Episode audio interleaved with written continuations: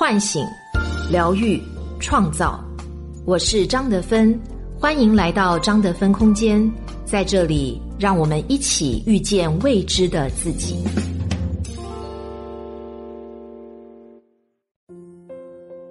畅销十年的心灵小说《遇见未知的自己》有声书免费领了，作家张德芬首次原声朗读，价值五十九元，限时免费。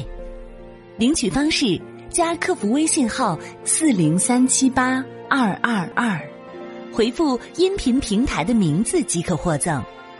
主播简介和专辑介绍里也有领取提示，别忘了告诉朋友哦。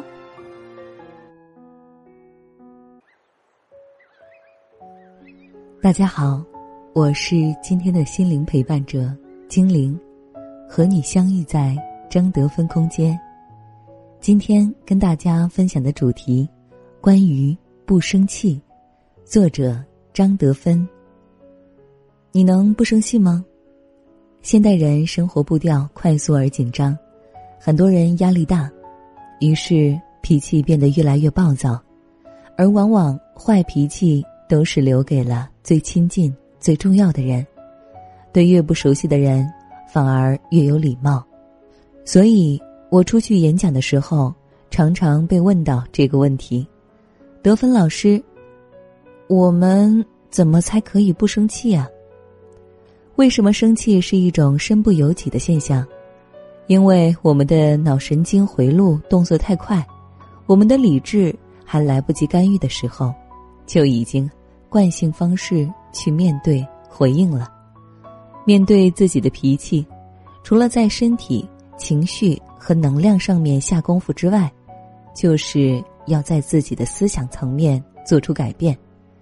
我先说说如何在思想层面努力，因为我自己实践的结果帮助很大，而身体、情绪以及能量方面，我会在文章最后以及其他文章中分享，因为可以拉长事情发生到你做出反应之间的时间。让你比较有余地的去选择自己的反应方式。想要不生气，你自己一定要先做出承诺，下定决心，我不想再生气。然后你带着好奇心去看看自己生气背后的动力究竟是什么。这一个动作是非常重要的，否则我们就是会被情绪牵着鼻子走。我研究自己生气的原因，综述如下：一、不甘承受损失；二、不被尊重的对待；三、感到愧疚、羞愧；四、被别人耽误了我的时间和效率。这是我生气频率最高的原因。当我下定决心要尽量少生气之后，我会特别留意自己生气之前的一些生理反应。比方说，手脚冰冷、四肢僵硬、心跳加速、胃部抽搐等，我感受到这些现象的时候，就会带着高度警觉去研究自己，此刻究竟发生了什么事。有一次，我的庆生会上，主办单位请了一个老师来表演助兴，他表演完自己的项目之后，突然不按理出牌，开始带一个冥想。他把一首非常悲情的音乐声音放得震天动地，用非常煽情的声音带领大家和自己父母交流。我在现场没有意识到发生了什么，还很努力的想要配合融合到他带领的冥想中，可是不走心的东西是没有能量的。我尴尬的坐在那里。后来朋友把我带出了场地外。到了场外，我发现，现场内已经是一片哭哭啼啼的愁云惨雾了。我的生日，呃，有点尴尬，因为后面的节目就是要切蛋糕庆生了，我有点不悦了，因为我八十七岁的老爸特别从台湾一个人飞过来参加我的生日会，他最讨厌听到哭哭啼啼的声音，我担心他不高兴，所以。让人赶紧也把他请了出来。第二点的不悦，就是我接下来还有事情。这位老师冥想之后，还要现场同学分享心得，这一拖就耽误了一个多小时。我就告诉主办单位，蛋糕别切了吧，都哭成这样了，还生日什么快乐？不过，我是带着笑容说的，一点也没生气。我真心不想切蛋糕了，而且觉得切蛋糕没啥意义了，所以只惦记着下面的事情，想走人。主办方特别不好意思，他们也没料到这个老师会突出奇招，把一个快乐的庆生弄得像送宾似的，就跟我保证，主持人会立刻阻止他们继续下去，让我进去切蛋糕。好吧，既然答应人家了。我就把戏唱到底吧，于是我又高高兴兴的和那些脸上泪痕未干的同学们一起唱生日快乐歌，切蛋糕。等我能够离开的时候，我接下来的一件事情已经无法办理了。这件事情，犯了我会生气的几个大忌：一，承受了损失，事情没办成；二，不被尊重的对待。那位老师大概忘了他是来帮我庆生的。三愧疚，对老爸不好意思。四时间损失，耽误了一个多小时。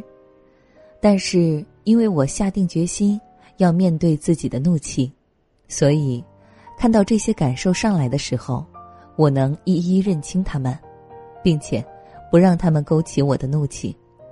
但是现在我的生活中。我也不是完全不会动怒的。今年生过的两次大气，一次是跟儿子，一次是跟助理。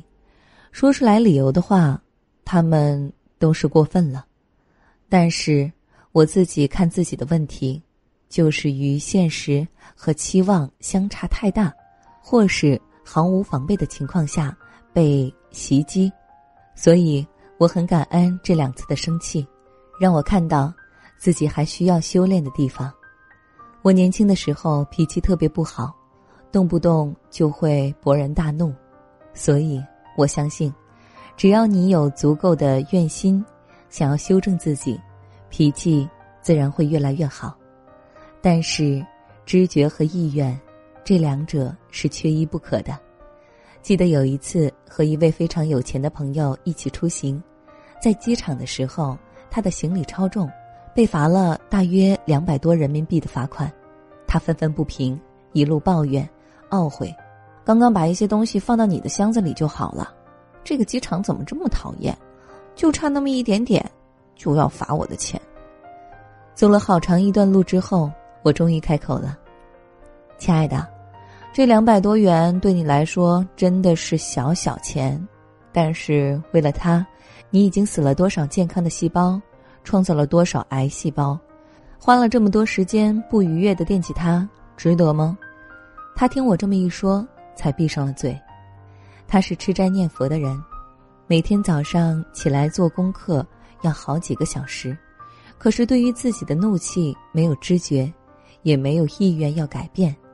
那么，这些修炼的目的是什么呢？我在微博写过一段话：有没有可能？一个人只修行而不成长，很多人以为修行是盘腿打坐、练习瑜伽、诵读经书、闭关吃素等这些流于形式的东西。在现实中，他们可能情关、钱关、名利关、做人关都没过。当你没有意识到自己的问题，并且下定决心去改变时，所有的修行可能只是你我的。锦上添花而已，所以，关于生气这件事，我把身体、能量、情绪这三个方面的功夫放到最后说，因为，如果你没有在意识层面清楚的觉知到自己的问题，你就算是可以盘腿打坐三小时，常年吃素，身体柔软，什么瑜伽姿势都可以做，每天磕一百个大头，都没有用。当然，还有很多的人是知道做不到。这个时候，你对自己生气的理由就要有明确的认识，并且能够在头脑层面上就予以化解。像我上面举的例子，我在意识层面上对自己的思想做了很多工作。一，承受损失时，我对自己不止一次说过：“你可以承受损失的，得分。”这个世界不是围着你转的，不是什么好事都是你的，有的时候，你是会遭遇一些损失的。想想你拥有的，得到的那么多，损失也是正常的。二，不被尊重的对待时，在家人心目中不是故意冒犯你的，只是对他来说，他有更重要的东西想要表达、想展现，不是对你不尊重。如果真的有人不尊重你，那他的表现方式一定很 low。这种人，你何必与他一般见识呢？三，羞愧感。我学会和自己的这种感受待在一起，不把它丢出去，要别人为我承担。虽然表面看起来是他导致的，但还是我自己对号入座承接了，和他无关。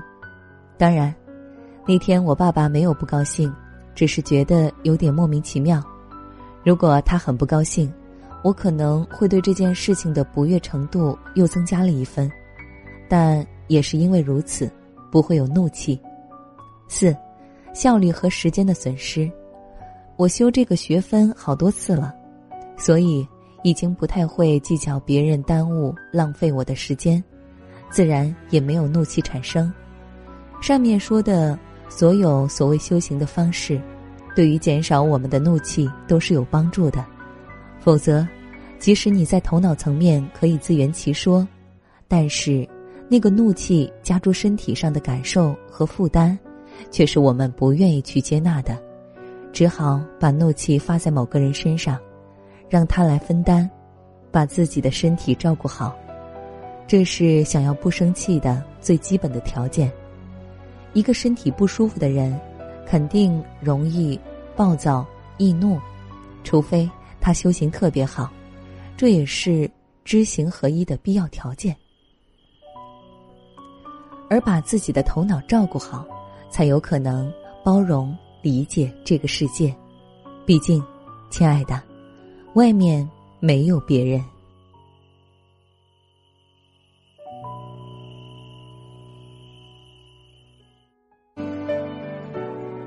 我是张德芬。